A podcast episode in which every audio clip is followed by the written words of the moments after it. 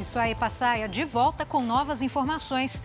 Promotoria de São Paulo abre inquérito para investigar denúncias contra a agência de viagens 123 Milhas.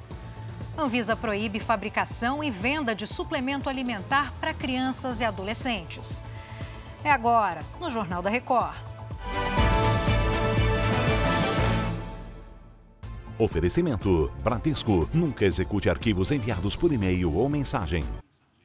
O Ministério Público de São Paulo vai investigar supostas práticas abusivas cometidas pela agência de viagens 123 Milhas. As informações agora com Adriana Perrone. Adriana, boa tarde.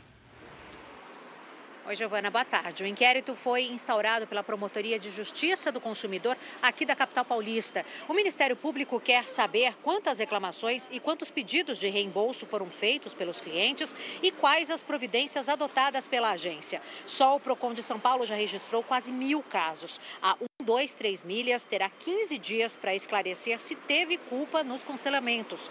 A empresa suspendeu o atendimento presencial em sua sede em Belo Horizonte e disse em nota que agora os consumidores devem acionar apenas os canais de atendimento. Giovana. Obrigada pelos detalhes, Adriana.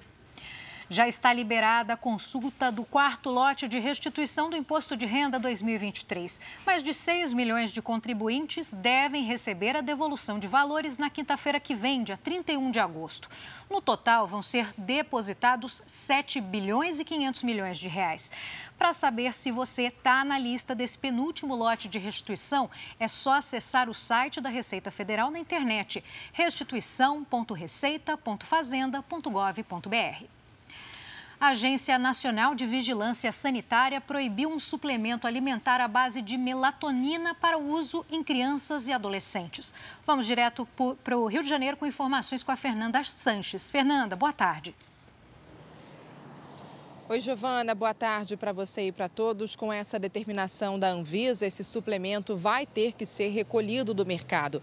Além disso, a produção, né, a fabricação e a propaganda do produto também foram proibidas. Esse produto tem indicação para distúrbio do sono, ansiedade, compulsão alimentar, entre outras terapias. Mas, segundo a Anvisa, a melatonina não pode ser vendida em suplementos voltados às crianças e adolescentes. Nem há segurança comprovada sobre o uso desse hormônio para induzir o sono nessas faixas etárias. Lembrando também que a melatonina não tem autorização para grávidas nem mulheres que amamentam. Giovana. Obrigada pelas suas informações, Fernanda. A cúpula dos BRICS foi encerrada hoje na África do Sul com o anúncio da entrada de seis novos integrantes no bloco. A partir do dia 1 de janeiro do ano que vem, Argentina, Irã, Arábia Saudita, Emirados Árabes, Egito e Etiópia também vão fazer parte do grupo, formado hoje por Brasil, Rússia, Índia, China e África do Sul. Com a nova formação, os integrantes vão ter juntos 46% da população mundial e 36% do PIB global. Outros 22 países emergentes estão interessados em ingressar.